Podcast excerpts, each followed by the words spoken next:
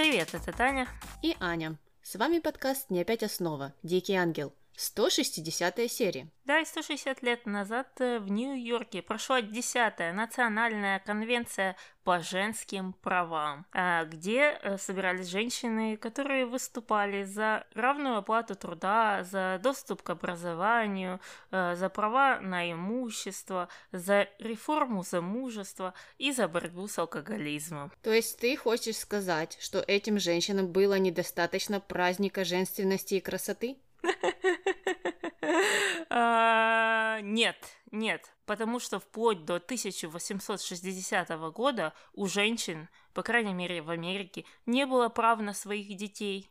То есть они не разделяли со своим мужем опеку над своими детьми. Все решения по поводу детей принимал мужчина, принимал муж. И если он захотел бы уехать куда-то со всеми ее девятью детьми, он мог бы это сделать. Она не имела слова ни в чем, ни в воспитании, ни в образовании своих детей. И вплоть до того, что она не могла распоряжаться своим имуществом и своим наследством э, для того, чтобы оставить его своим детям. И как раз в этом году был принят этот закон, э, чему э, женщины того времени очень были рады. Угу. Я, кстати, недавно слушала книжку про судью Верховного суда США Рут Бейдер Гинзбург, и она там тоже рассказывала, как она боролась за права женщин, и в том числе вот э, э о подобных э, дискриминационных законах, которые существовали, в частности, в армии. И там вот то, тоже что-то было похожее, что льготы на мужчин распространялись, а на женщин нет. И когда женщине, чей муж бесплатно захотел учиться в колледже, а оказалось, что там есть какие-то льготы для э, родственников военных, отказали, то она была очень удивлена, потому что мужчинам, чьи жены хотели учиться, не отказывали. И тут такая ситуация получается, что вроде бы как э, тоже такое патриархальное отношение. Ну ладно, вот твоей жене пускай идет учиться, сделаем скидочку. А они не подумали, что вот будет такой муж домохозяин, который, возможно, тоже э, будет э, надеяться на то, что вот э, у жены, которая работает, будут льготы, и он ими сможет воспользоваться. Нет-нет-нет, такого не может быть. Но она добилась все таки что этот закон сделали справедливым. Молодец, молодец, Рут. Ну и самое главное, и самое первое, это борьба за равную оплату труда продолжается и по сегодняшний день, потому что женщины с высшим образованием получают в среднем на 20% меньше, чем э, мужчины с высшим образованием, если они работают в той же специальности. То есть контролируя по всем факторам 20% разницы. Вот так вот. Да, так что если вам в следующий раз на работе э, начальство решит э, подарить букетики или поздравить с праздником э, женственности и красоты, скажите им об этом. Правильно. И тогда давай приступать к нашей первой линии под названием «Ты, я и танго». И начинается она у нас неожиданно. Кто-то позвонил в дверь, и в двери появился букет. А за букетом Рамон. Встретил его Бернардо, э, который не поверил своим глазам. Он не привык видеть Рамона в полосатом костюме э, деловом, эм, но все-таки пропустил его, э, чтобы тот пошел к Сокору. И когда он пришел к ней на кухню, он вел себя очень статусно, сказал, чтобы его называли сеньор Рамон. Сказал Сокору, что она всегда в его сердце. Сокора, конечно, очень обрадовалась. И когда Бернардо Бернардо пришел на кухню, а, сеньор Рамон сказал, чтобы тот быстро шел за мускатом, чтобы те выпили. На что Берни сообщил, что мускат уже никто не пьет. А, но Рамон все-таки настоял. А, и после этого пригласил Сакуру на свидание. Когда она спросила, что там будет, он сказал «ты, я и танго». Угу. Ну и Сакора собралась на это свидание. На этот раз не было никаких боа, к моему удивлению. В общем, судя по всему, отпала кухарка со своим гардеробом, и Сакора то ли покупала, то ли одалживала платье в другом месте. Она выглядела очень-очень красиво. Ну, как мне показалось, э, платье хорошо на ней сидело. И угу Все на кухне были очень рады за нее и за Рамона, что у них вот наконец-то будет свидание. Э, ну, а Сакора попросила Рокки, чтобы тот э, ее провел. Рокки, конечно же, согласился, сказал, что будет шофером слэш телохранителем. Ну и отправилась Сакора на СТО, где Рамон э, организовал уголок, накрыл там стол, и они сначала разыграли какую-то сценку. Он сделал ей предложение, при этом он постоянно называл ее Маленой, э, ну, вжился в роль, в общем, говорил, что никогда не забудет и подарил подарок. Этим подарком оказался любовный медальон, но тот, который нужно переломить. И э, Рамон, конечно же, предложил это сделать Сакора, а та сказала, что ну ей никто вообще не дарил никогда такие подарки. И ей такой подарок очень понравился, э, на что Рамон еще раз предложил ей выходить за него замуж. Угу. Ну, это, знаешь, один из э, самых попсовых медальонов. Это либо переломай половинки, либо кому-то сердечко с замком, а кому-то ключик. Mm-hmm. Ладно, заканчиваем на этой линии. Переходим на вторую под названием «Изобилие женихом». И начинается она с того, что Нестер пересекся с Рокки в зале, и Рокки стал задавать ему странные вопросы. Любит ли он животных, э, всяких разных? Любит ли он охоту? Работу. Нестер не понял вопросов, но ответил, что вот что он точно не любит, это рога. И как раз за этим пришла Луиса, и Рокки очень сильно ее испугался и убежал. Э, Нестер не совсем понял, что там происходит, но Луиса сказала, что ой, пусть боится, он как раз таким образом не помешает моему плану. То есть Нестер не знает об этой истории, а, типа влюбленности Луисы в Рокки, да?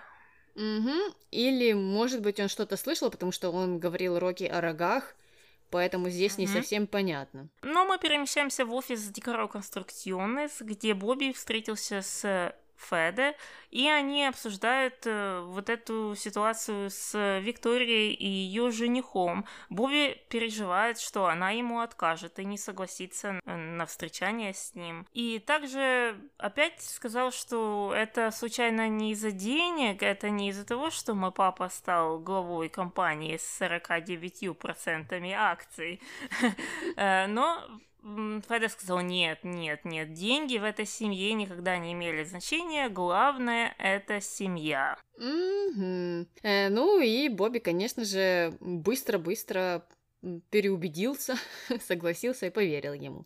Ну, а мы возвращаемся обратно в особняк, где Виктория встретилась с Рокки и прямым образом поинтересовалась у него, почему это он вдруг так странно вел себя в ресторане.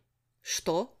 Она что, спросила у него, что он сделал не так? Я вообще, я не поверила своим ушам, что такое возможно в этом сериале. Не ходить вокруг да около, э, не делать какие-то упреки, э, уколы, пытаться найти себе э, второго жениха, чтобы заставить приревновать, чтобы кто-то помнился. Нет, нет, человек хотел выяснить ситуацию. Что? Нет, нет, это, наверное, у нее коронавирус какой-то, Таня. Скорее всего. Просто бредит человек. Э, ну, что ж поделаешь, бедная Виктория. Ну, а Рокки, конечно же, в ответ попытался объяснить, и попытался он объяснить что-то о Луисе. Хотя я не совсем поняла, при чем там была Луиса, потому что Виктория спрашивала у него э, конкретно о ресторане, а те махинации ресторанные были проделаны вместе с Феде. В общем, Рокки, понятно, не из тех, кому знакомы вот прямые ответы на прямые вопросы, это не тот человек. А, ну и он что-то там бэкал-мэкал, пока не пришел Берни, и ему стало как-то неловко, и Рокки убежал. Ничего так и не сказала Виктории. Угу, угу. Ну, странно.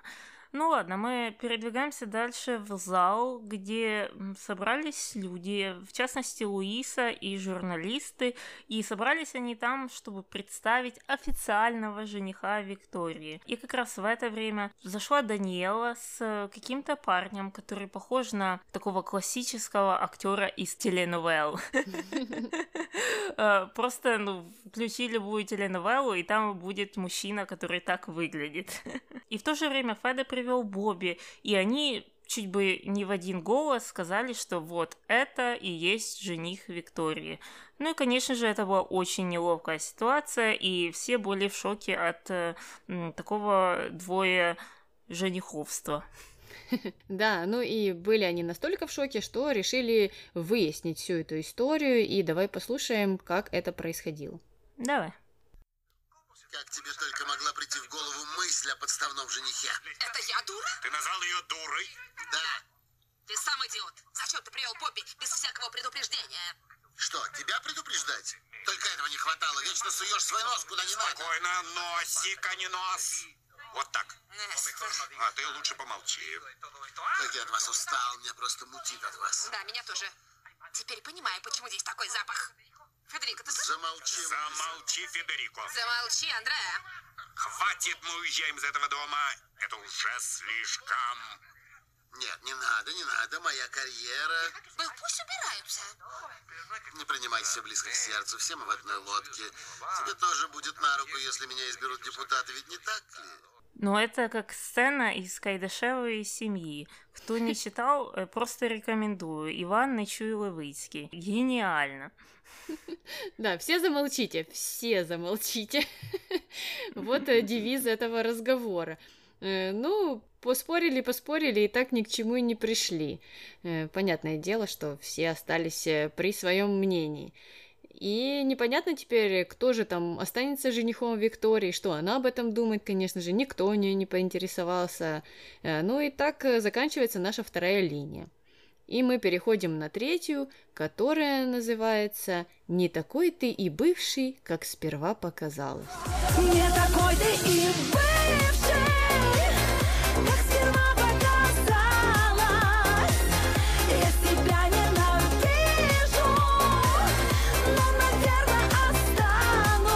Начинаем мы с конца прошлой серии, а, когда Мелагрос, Иво и Серхио встретились в гостиной.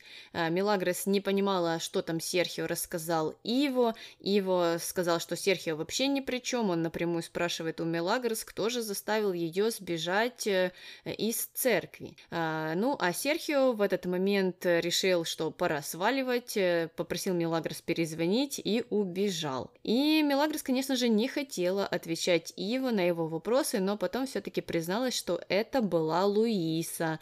Сказала, что та прочитала ей нотацию о том, что она испортит э, жизнь Иво, и что она вообще не хочет такую невестку, как Мелагрос. э. Ну, на что его поинтересовался, а что она в этот момент думала, что она ей там, может быть, в ответ сказала. Мелагрос ответила, что да и мне не нужна такая свекровь и муж. Тогда Ива спросила, почему же ты согласилась вообще на все это приключение. Ну и Мелагрос, конечно же, выкрутилась и ответила, что из-за денег. Окей. И Ну а к чему? К чему это все? Понятное дело, что нормальный человек, кто знает Мелагрос, э, должен понимать, что она это бы никогда не сказала искренне.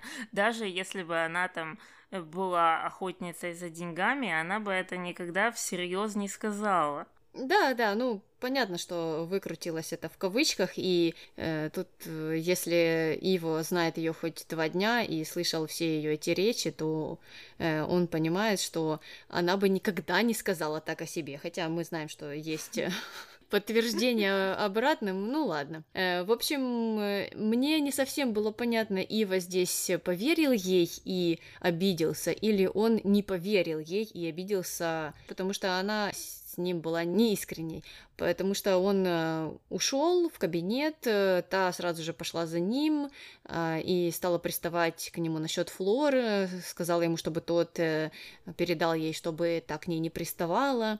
Иво сказал, хорошо, хорошо, я передам, только уйди, не хочу тебя видеть. Угу. Но и за этим он пошел к Флор и пересказал ей все, что ему сказала Мелагрос, что та, мол, придирается, э, и спросил, правда ли это. Ну, а Флор сказала, что нет, как раз все и наоборот, э, и пересказала, что ей сказала Мелагрос, э, что Иво за ней бегает, э, и спросила у него, ну, я хоть надеюсь, ты с ней не спал. И тут обрезали сцену, мы не услышали этот ответ. Ну, знаешь, мне показался этот вопрос странным. Тебя не должно волновать, с кем он когда-то спал. Спал, не спал, встречался, не встречался. Тебя должно волновать, собирается ли он спать с кем-то во время того, как вы семья. Но мне кажется, что она в этом контексте как раз спрашивала, потому что Мелагрос-то ей говорила, что э, «А знаешь, где он там был, когда ты его ждала?» То есть э, она говорила о том времени, когда те уже встречались. Поэтому М. и Флор спрашивала тоже как раз э, об этом периоде времени. И я уверена, что ее не интересует то, что было раньше, потому что она это и озвучивала раньше. Но м, мгм. в этом случае я на стороне Флор, потому что все вопросы справедливы, и все, что она говорит, пока что, по крайней мере, я не знаю, как там дальше будет, а, это правда.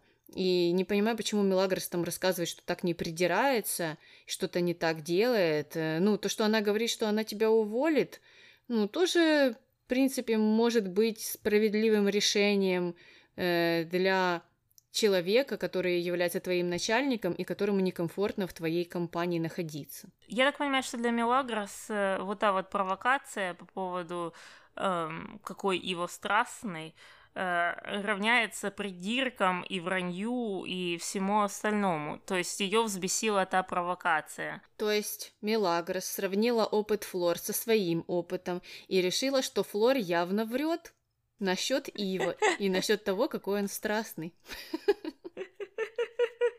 Точно, точно. Вот, вот, мы докопались до истины.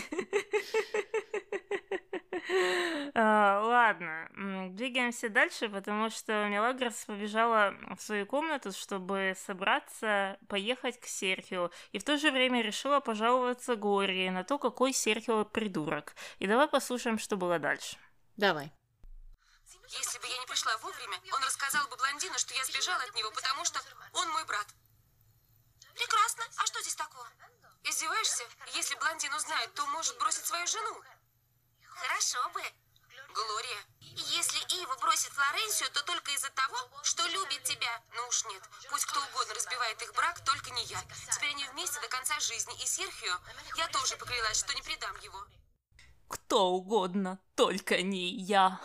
Боже, эта речь опять повторяется. Мы уже один раз ее слышали в прошлой серии. Зачем опять? Тем более, я так понимаю, что она себя внутри понимает, что она лукавит и что она врет, ну, судя по ее всем действиям. Но почему а, она чувствует, что ей нужно обязательно прикидываться святой перед своими подругами. Вот что у меня убивает. Это ты не перед каким-то человеком, на которого ты хочешь произвести впечатление. Это твоя подруга, которая, во-первых, тебя знает, ну, я надеюсь, а во-вторых, ну, если ты не искренне даже перед своей подругой, то что ты за человек?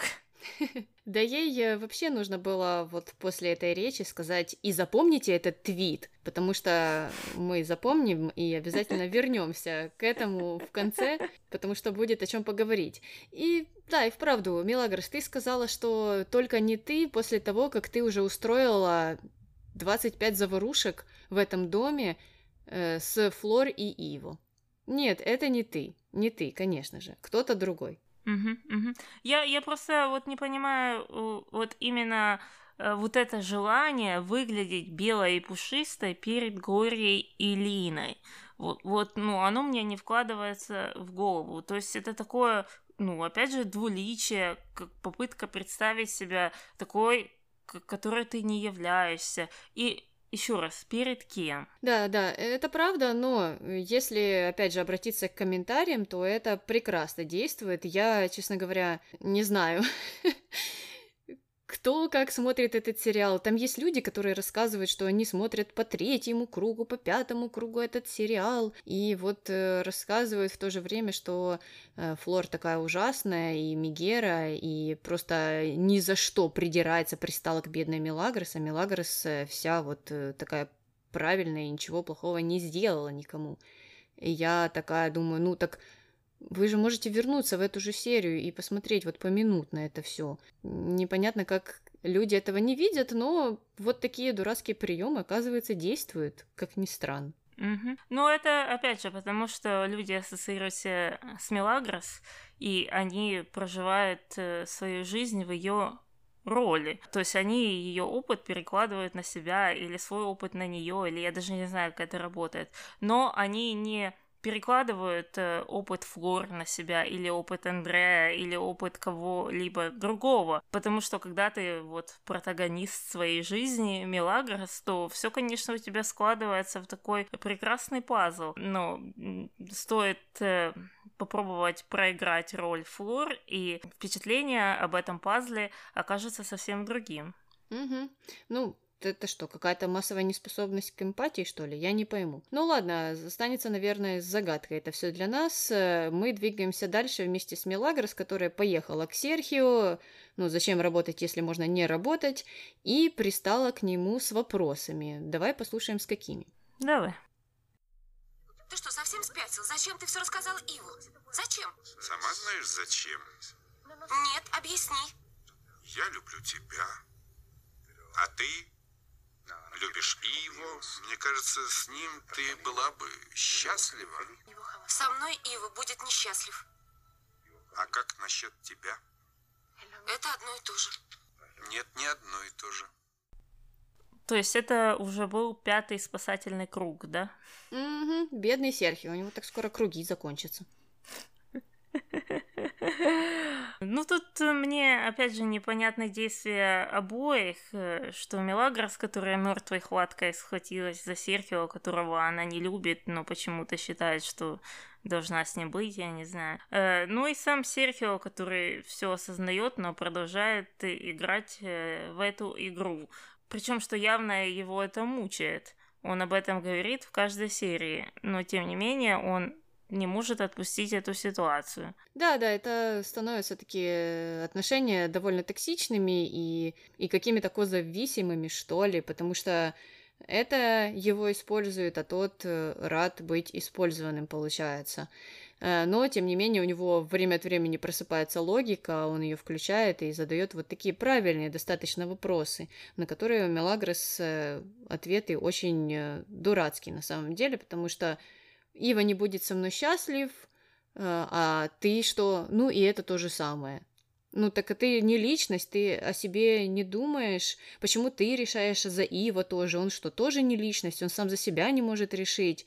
Что это такое? Ну, пойди поучись у Виктории и научись все-таки задавать прямые вопросы и как-то коммуницировать с людьми, а не строить все общение на каких-то непонятных гипотезах. Угу, угу, согласна. Ну а дальше Серхио Мелагрос перешли на любимую тему этого сериала – это поэзию. Серхио вспомнил о той записке, которую он оставил вместе с букетом цветов, там, где была строчка из э, стиха э, Ибн Эль-Баруда, правильно? Мгм. И э, Мелагрос опять посмеялась над его именем. Ей все еще удивительно слышать такое имя у аргентинца. Ой-ой. Ну а Серхио достал м, сборник стихов и решил прочитать строчку о благородной любви, которая всегда готова оставить завещание. Мелагрос очень-очень-очень понравилась эта строчка. Они посидели и, и подумали о ней. Ну а потом продолжили открывать этот сборник стихов и читать какие-то строчки. В общем, такое гадание, гадание по книгам. И прочитали стих про кожу. Конечно же, как же без этого?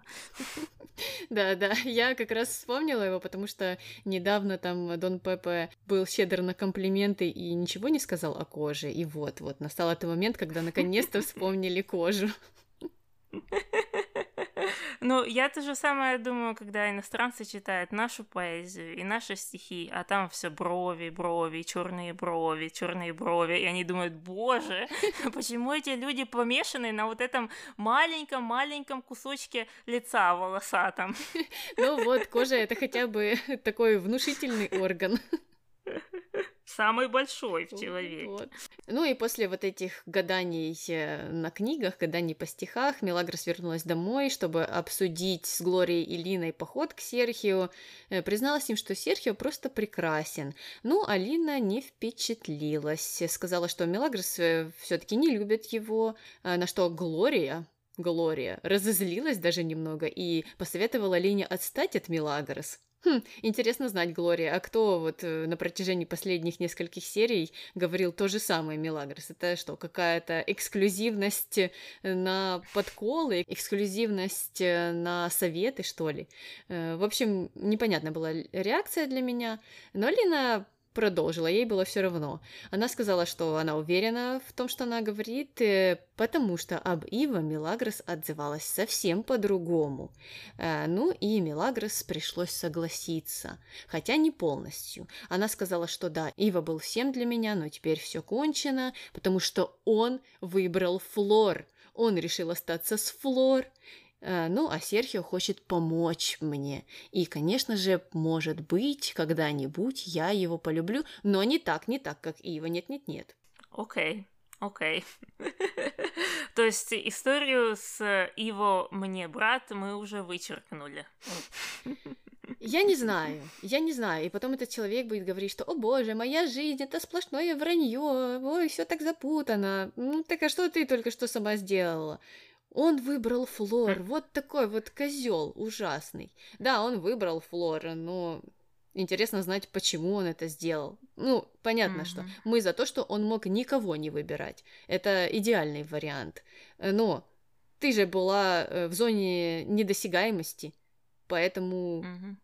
ну, он выбрал другого человека. Ну и не без твоей помощи, кто там подговаривал Флор, кто подталкивал самого Иво. Опять же, не оправдываем Иво, Иво должен сам делать решение за себя, это понятно. Ладно, дальше мы передвигаемся на две сцены. Первая — это Иво в постели в обнимку с Флор вспоминает о диалогах с Мелагрос. И делает это он с грустным лицом. И точно с таким грустным лицом Серхио у себя в квартире вспоминает то, как они с Мелагрос читали стихи. Вот такие вот флешбеки. Все любят Мелагрос. Таня, ну и как после вот таких вот флешбеков не полюбить Милагрос и не пойти в комментарий и не написать, что вот Флор такая Мегера и ужаснейший человек, а Милагрос, она же ничего не сделала такого. Ну все же правильно делает человек. Мгм.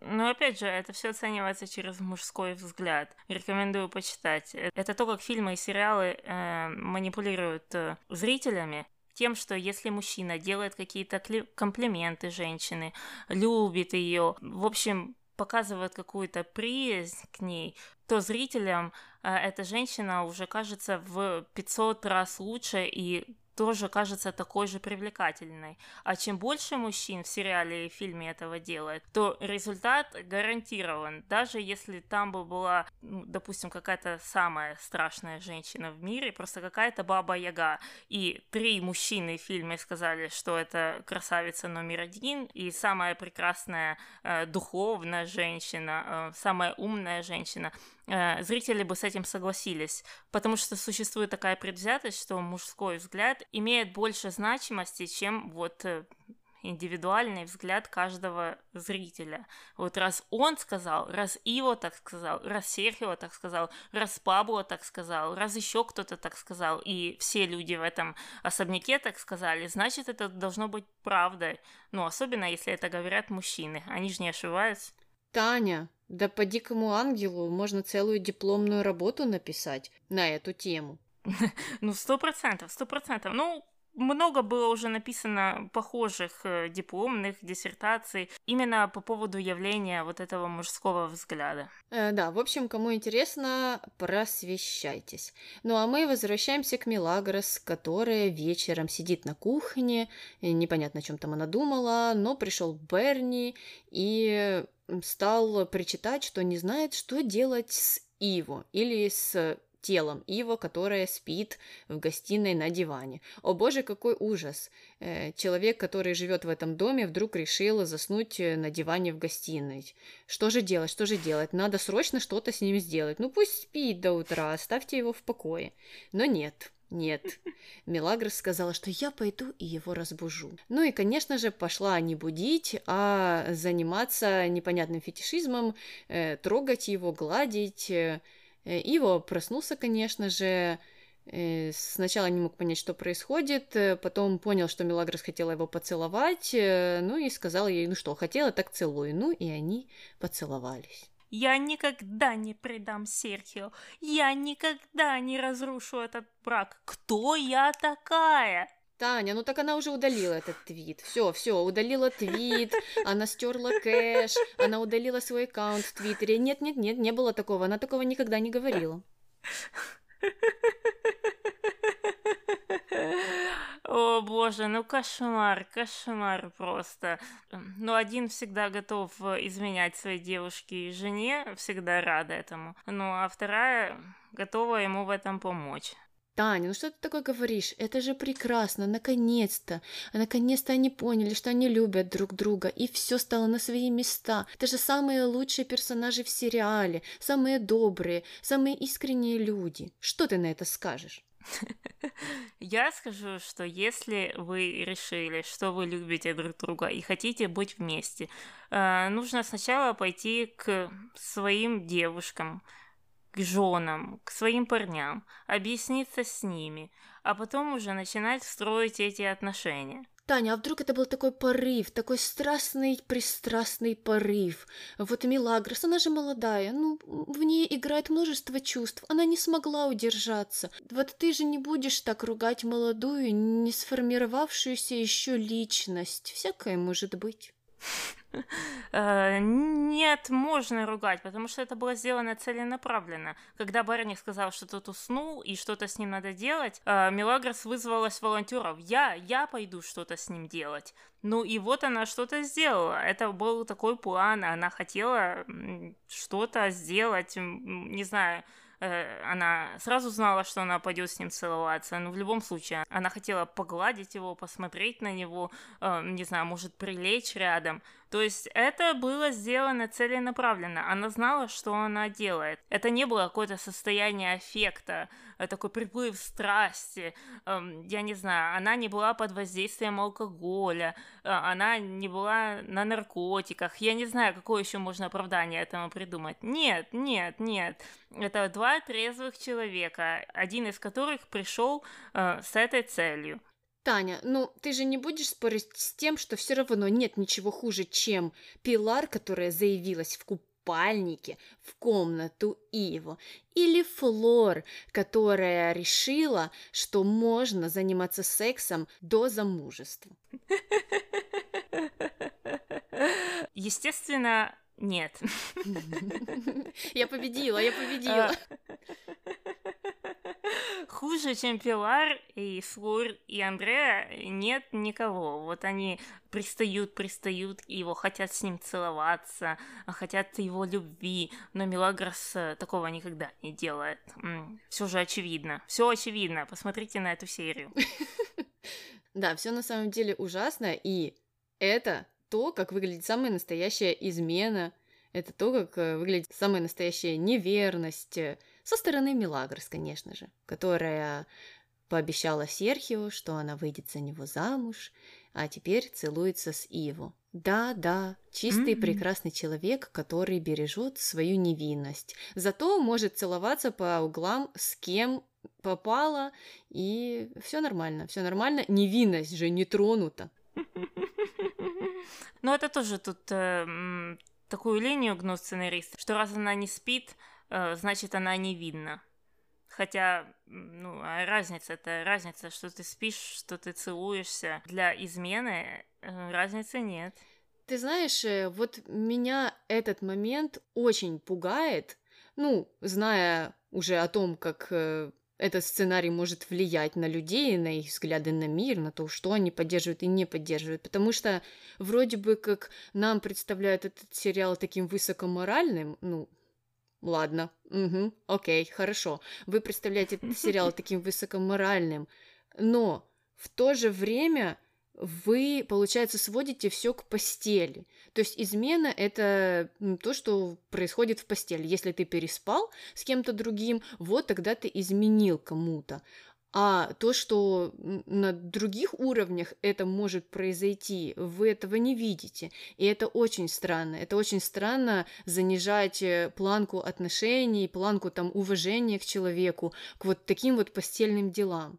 Я не говорю, что там переспать с другим человеком это хорошо. Я просто говорю о том, что поцеловать другого человека в то время, как ты находишься в отношениях э, с кем-то еще, это плохо. Э, Заигрывать, флиртовать, э, строить глазки, рассказывать, обещать что-то, я не знаю, ходить на бильярд, играть в какие-то пари непонятные. Это все плохо, это все входит в категорию измены, если ты на данный момент состоишь в отношениях с другим человеком. Ну, если бы там ваша жена или ваш муж так бы себя вели, интересно знать, что бы вы о них подумали. Мгм. Но сценарий это всегда упускает. И самое страшное, что он из э, женщин, как э, Пилар, например, которую вот первое время мы знали, что она спала там только с Иво, или с Андре, которая тоже первое время только этим и занималась. А, они делали уже сразу моментально шлюх и ужасных, ужасных, ужасных людей. Хотя они-то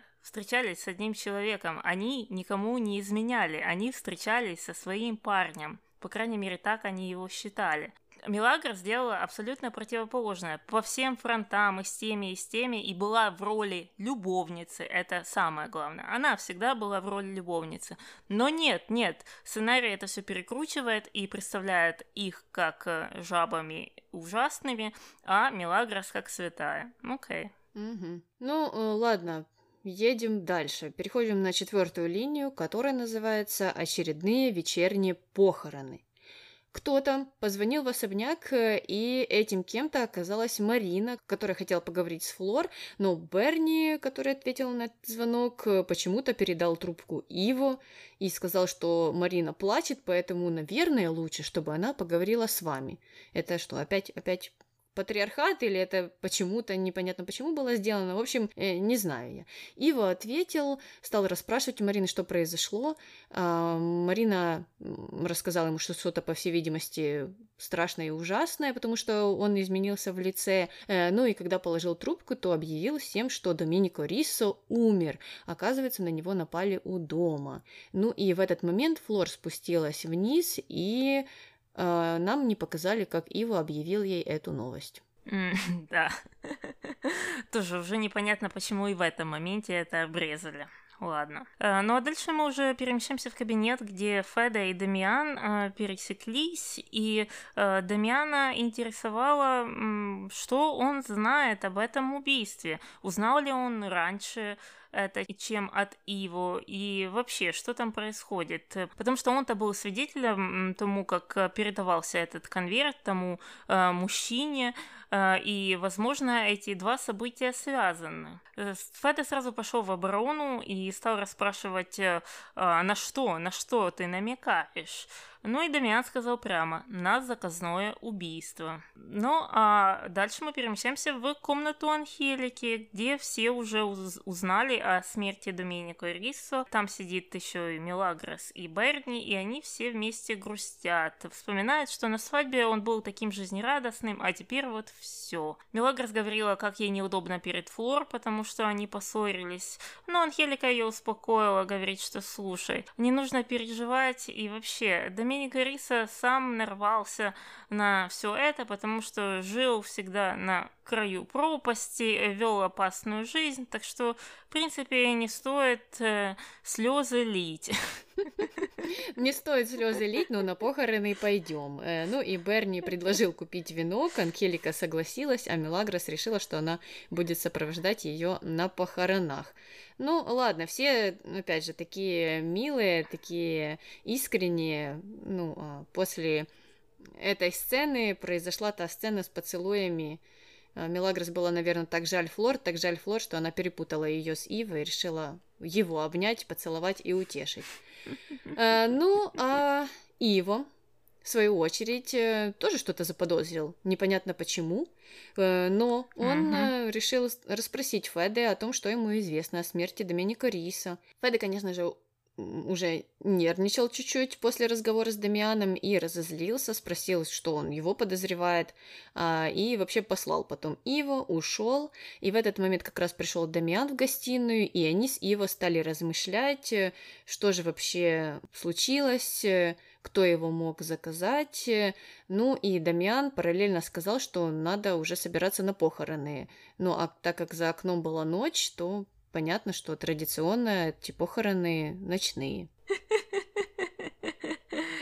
Да, но причем, что меня удивило, что похороны это с дня в день.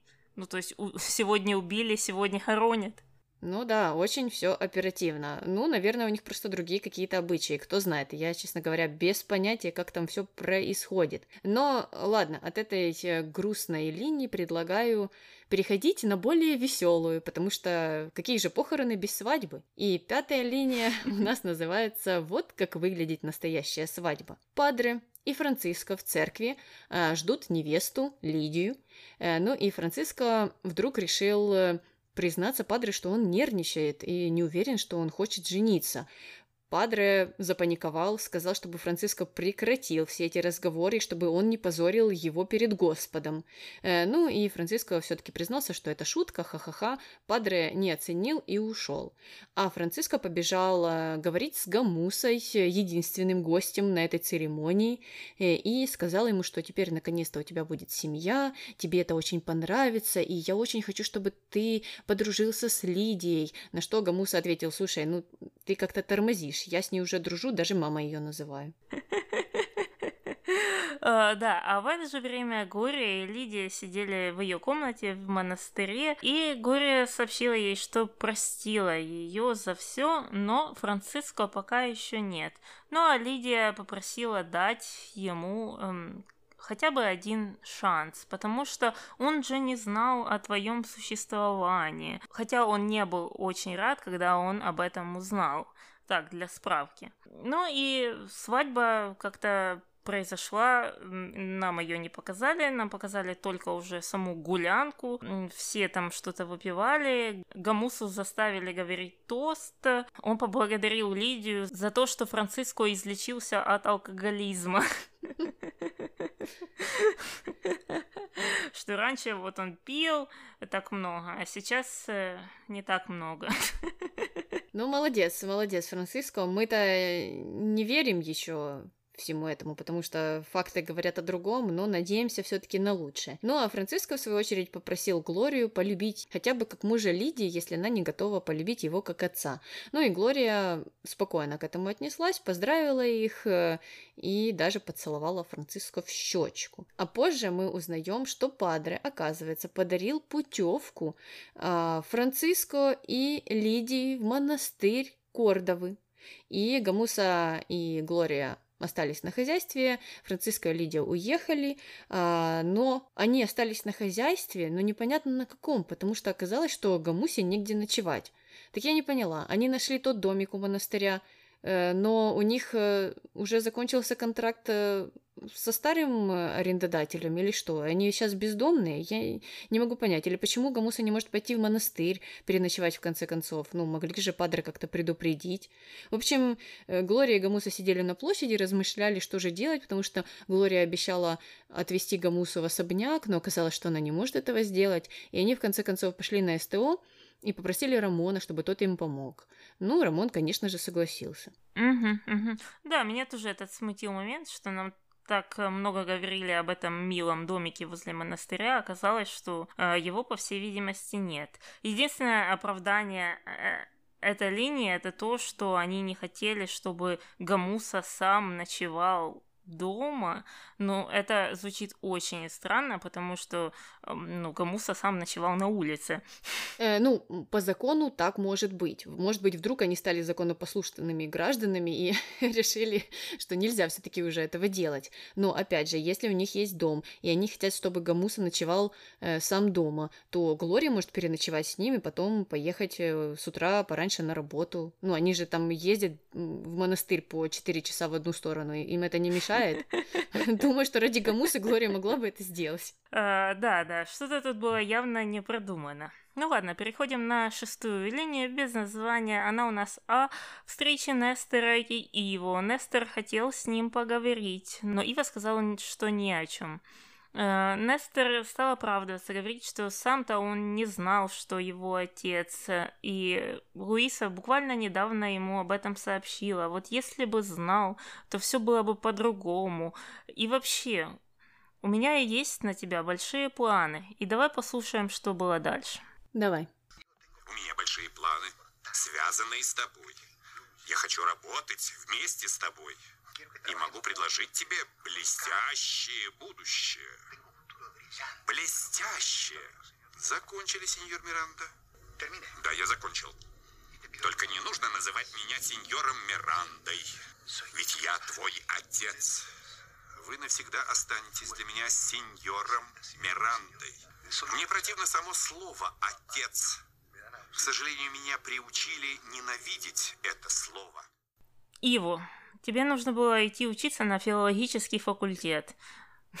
Тебя так волнует, как что нужно называть. И уже третью серию мы обсуждаем не саму суть этой проблемы, а терминологию, связанную с родителями. Ну, так и он нашел, кому это все рассказать. Пойди объяви это Феде и Луисе. Нестер-то здесь при чем? Он реально вот только-только узнал. Да, мог бы раньше немного признаться, но дал все-таки возможность Луисе рассказать. Ну и справедливости ради, Луиса не стала в этот раз тянуть эту всю историю. В общем, я не понимаю, почему его вдруг решил наброситься на Нестора, а не Нестор сломал ему жизнь. И опять же, Нестор почти что в такой же ситуации, как и Иво. Он не догадывался о том, что вот все это произошло. Как раз они бы могли и породниться вот э, за счет этого всего. Угу, угу. Ну, наверное, нам хотели провести такую параллель с Франциско. Ой, я не знаю, с кем они хотели проводить параллели, но опять же для меня эта ситуация показала его как слабого человека, потому что он готов наброситься на незнакомца, который э, в принципе, скорее всего, не будет готов ему отвечать жестко, э, ну и который э, настроен позитивно и не захочет с ним ссориться, но он не готов это все обсуждать даже там со своей матерью, например. Угу, угу, угу. Согласна, согласна. Ну и дальше мы переходим на нашу седьмую линию. Она у нас о встрече Луисы в комнате Анхелики. Анхелика вызвала Луису туда, чтобы поговорить. И давай послушаем этот диалог. Давай. То, что происходит в этом доме, постыдно. Если бы у тебя было достоинство, ты бы ушла отсюда. А почему бы не уйти вашему сыну? А, да, я знаю. У Федерико нет чувства собственного достоинства. Луиса, уйти должна ты. Этот дом всегда был домом моей семьи, еще задолго до твоего прихода. Анхелика, вам прекрасно известно, что мы с вами никогда не выносили друг друга. Неужели? Я и не знала. И мне не оставалось ничего другого, как терпеть. Но теперь притворяться нет необходимости. Окей, опять тут виновата женщина. Не Федерико, э, который удерживает всех в этом доме по какой-то непонятной нам причине, а Луиса. И то, что она сказала, что этот дом всегда был наш, это фактически неправильно, потому что мы знаем, что э, какая-то большая часть дома принадлежит Дамиану, э, что говорит о том, что явно это не стопроцентное владение имуществом со стороны Ди. И также когда женились Луиса и Феде, то это же было выгодно семье Ди Карло с монетарной стороны, потому что, ну, кто там, папик Луисы был какой-то важный там э, человек. Так что я не знаю, откуда у Анхелики такие упреки. Да, Анхелике нужно перечитать сценарий еще раз, пересмотреть сериал в двенадцатый э, раз и э, вспомнить, что говорилось раньше, потому что у нас-то все записано, мы все помним. Ну и непонятно, да, кому еще нужно будет и куда уходить. Э, и ты права, Феде заварил эту кашу. Феде никого не отпускает. э, Ну, по крайней мере, он согласился на предложение Дамиана. И в прошлом э, разговоре, там, где присутствовала Андрея, Нестор, Луиса и Феде, именно Феде стал всех уговаривать и говорить, что «Ой, это же нам всем выгодно». А, ну, так, Анхелика, поговори со своим сыном. Что ты пристала к Луисе? Мгм, мгм. Ну и вот эти разговоры, я всегда знала, что ты меня недолюбливаешь. Ну, как будто ты просто по уши влюблена в Луису всегда была. Ну, тоже. Мгм. Ну и на этом э, мы заканчиваем все наши линии и можем переходить к рубрикам.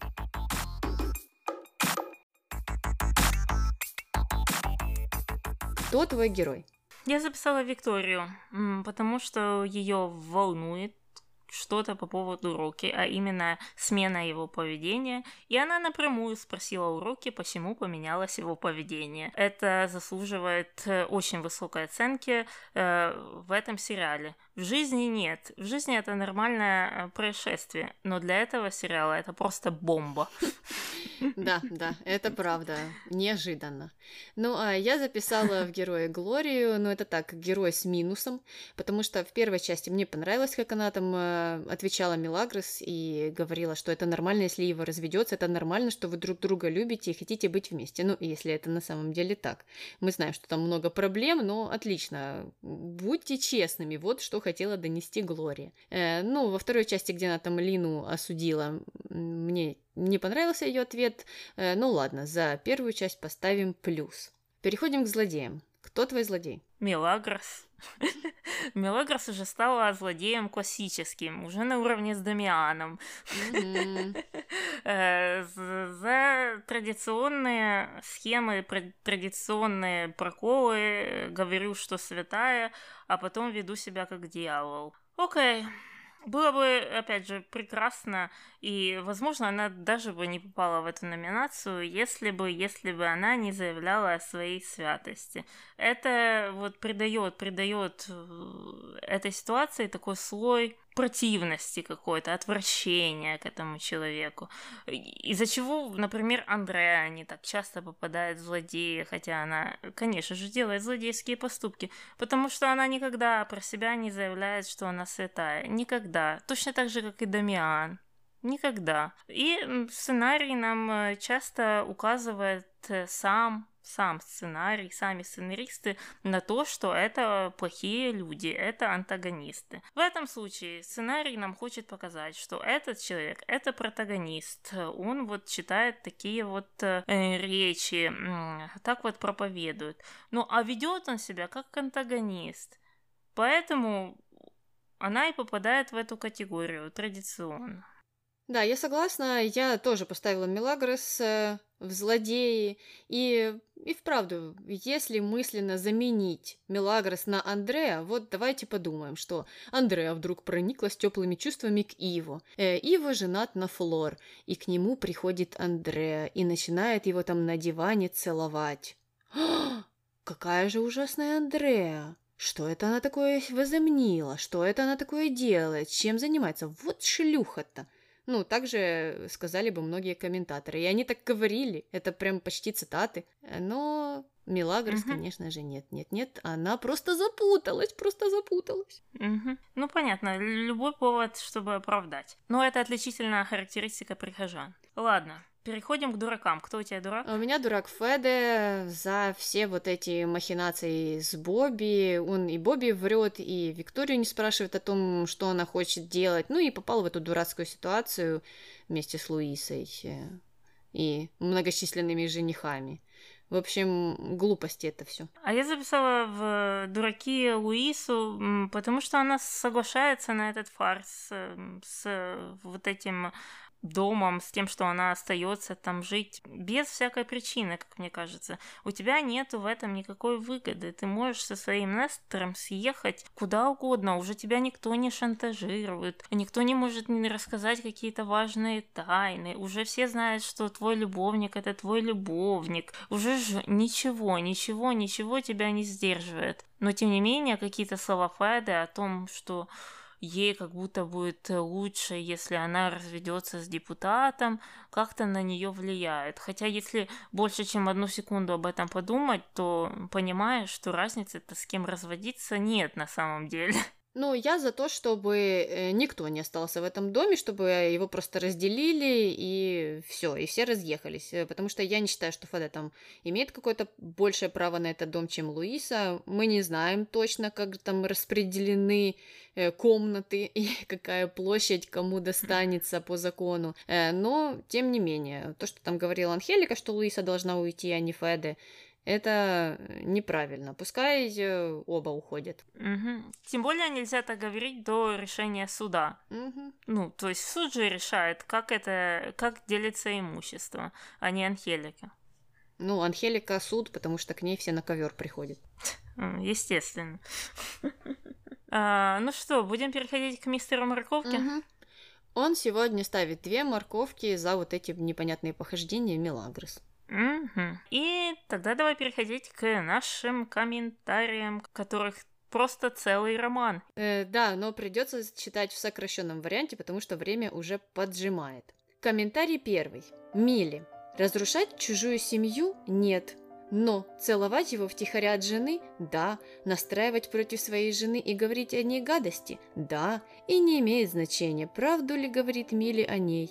Акцент именно на вранье, что она якобы не хочет уводить мужа, но при этом целуется с ним.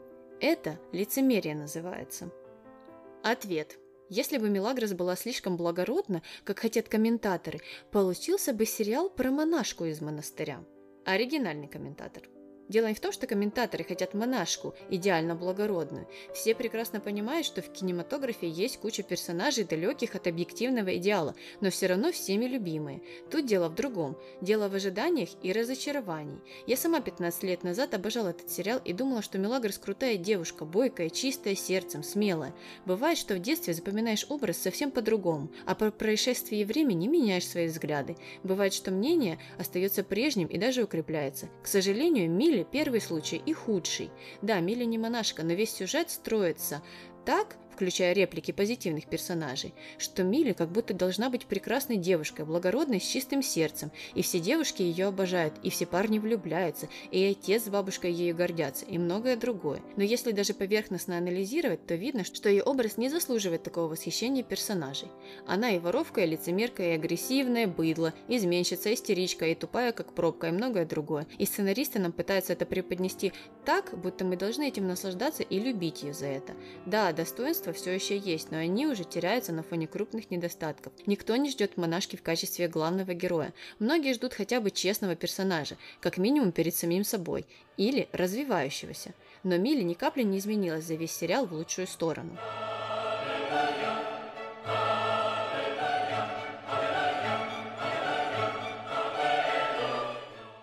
И ответ под названием «С 8 марта любимые женщины».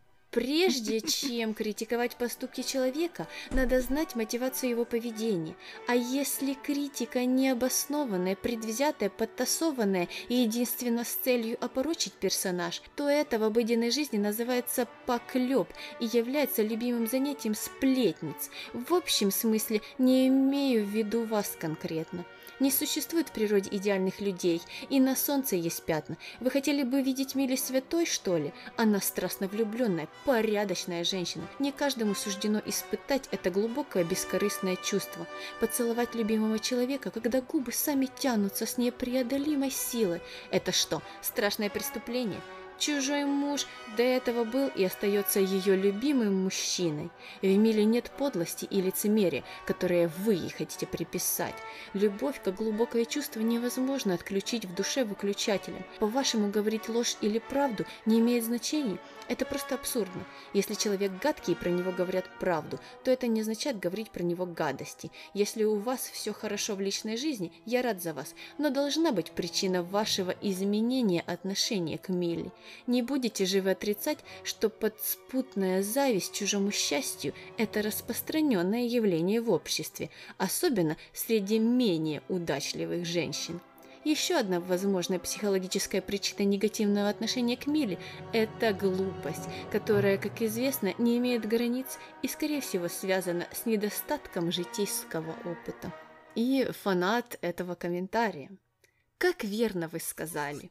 Ну и последний ответ поздравляющего. Спасибо, что разделяете мое стремление к объективности и справедливости, пытаясь все же понять психологический типаж оппонентов, критиканов Милли, тех дам, кого раздражает и бесит ее поведение. Создается такое впечатление, что в сочетании с негативными чертами характера в основе их позиций лежит и медицинский фактор, связанный с особенностями женского организма, например, нервно-психическая форма ПМС, кризис среднего возраста, поэтому будем к ним снисходительны. Но это все-таки пьеса в э, трех ролях, да? Даже в четырех. Даже в четырех, если учитывать вот этого фаната мужчины. Фаната мужчины, которая является женщиной, которая поддерживает такие комментарии, как «Ой, баба, заткнись, у тебя ПМС». Мгм. Меня, кстати, это тоже очень поразило, что э, есть женщины, не знаю, почему меня это поразило, потому что это встречается и в жизни, которые поддакивают и подыгрывают сексизму откровенному. Да, в этом случае не на тебя наехали, хотя, в принципе, он тут обсуждал всех женщин. Но в следующий раз ты будешь жертвой этого. В следующий раз он про тебя скажет то же самое. Зачем этим заниматься? Я не знаю. Из-за чего вы себя ненавидите, женщины? Вот ответьте себе на этот вопрос. За что я себя ненавижу? Э, Да, потому что первый комментарий опять опять был достаточно логичным. Э, Здесь человек пересказал ключевые моменты э, в серии, которые ей не понравились, и э, то, что ей не нравится в поведении Мелагрос. Э, То же самое она заметила, что и мы. Она сначала кричала, что я не буду мешать, потом пошла целоваться. Но мужчина, который хочет оправдать Мелагрос, опять же, на здоровье. Оправдывайте. Придите и скажите, зато на 35-й э, минуте и 15 секунде она говорит совсем другое, если она, конечно, так говорила. И оправдайте ее с помощью вот таких вот доказательств, а не э, занимайтесь какими-то э, непонятными хейтерскими э, выпадами и не кричите, что у женщины ПМС или кризис среднего возраста. Неужели, неужели это может считаться здоровым общением? И неужели, э, да, женщинам хочется слушать такое? Неужели им хочется участвовать в таких дискуссиях, да еще и поддакивать? Э, Это мне непонятно, даже с учетом того, что это существует в реальной жизни. Но да, такое неуважение к самим себе э, я, ну, просто не понимаю. А меня, знаешь, что удивляет? Что у этого мужчины просматривается вот красной линии ненависть к женщинам. Ну, вот каждый комментарий пропитан ею, и он объясняет какие-то поступки, которые ему не нравятся, какие-то мнения, которые ему не нравятся, какими-то негативными качествами, присущими исключительно женщинам. Вот что они какие-то вот особо язвительные, что это что-то прирожденное, это медицинский фактор, они просто глупее, ну и так далее, так далее. То есть есть какая-то ненависть, в общем, к женщинам, но тем не менее он готов трупом лечь за Мелагрос, за фиктивного персонажа. То есть он готов расстрелять, унизить, убить, э, не знаю, просто как угодно опустить. э, ну вот достаточно адекватных комментаторов здесь, но не Мелагрос. Фиктивный персонаж, еще раз повторяю. Э, Ну, это можно было бы оценивать с психологической точки зрения, но я просто не хочу вдаваться в спекуляции и становиться похожей на подобных мужчин. Просто, да, э, по фактам, если обсуждать и если разбирать это все, то довольно странное поведение и вправду. Так любить фиктивного персонажа и таким агрессивным быть по отношению ко всем э, женщинам-комментаторам. Но опять же, э, я хочу еще раз остановиться на том, что плохо, когда и сами женщины это все поддерживают. И плохо, когда в обществе нет э, солидарности, и когда, опять же, ради какого-то фиктивного персонажа кто-то может закрыть глаза э, на откровенное хейтерство. Поэтому с 8 марта женщины, и все-таки надо как-то быть э, сплоченнее, что ли. Вот что я хотела сказать. Да, это правда, и дело в том, что там уже было больше. То есть это не все ужасные комментарии этого человека, и все они были э, в одинаковом ужасном ключе. А, там был комментарий, там, где одна женщина почитала комментарии оригинального автора э, и просто сказала, что «Ой, вы так глубоко копаете, я вообще не обращаю на это внимания, я просто там ржу, сижу, смотрю и ржу». И э, мужчина этот сразу напал на этого человека, обозвал ее блондинкой, что, ну, опять же, сексизм на сексизме. Потом добавил, что вот э, блондинка, потому что она глупая, потому что только глупый человек э, может э, смотреть это как комедию, а умный и интеллигентный человек должен всегда копать глубже, ну а копает глубже э, исключительно он, то есть копает в нужном направлении он. И там был просто ну, абзац, абзац, абзац говна на вот эту одну строчку о том, что человек просто смотрит и наслаждается тем, каким этот сериал просто для него является. И это просто ну, читать очень страшно. И самое страшное, что были люди, которые и в этом случае его подыграли. Типа, блондинка, И я вот, для меня просто это взрыв мозгов. То есть окей, ты ненавидишь себя как женщина, окей, но так, э, а если кто-то про твою дочку так будет говорить? Или про твою маму? Или про твою сестру? То есть ты тоже будешь подыгрывать? Тоже будешь говорить, да, да, блондинка, блондинка. Угу. В том-то и дело, что непонятно откуда такое отсутствие солидарности и э, такое подыгрывание этому хейтерству. И вот как раз э, на этом моменте хотелось бы сказать, что если нас слушает э, наш хейтер, который любит жаловаться, которого, кстати, давно не было, не знаю, наверное, пошел видео с котиками смотреть. Ну так в общем, э, если он нас слушает, то вот, вот, хороший пример, на что можно жаловаться. И что мы и сделали.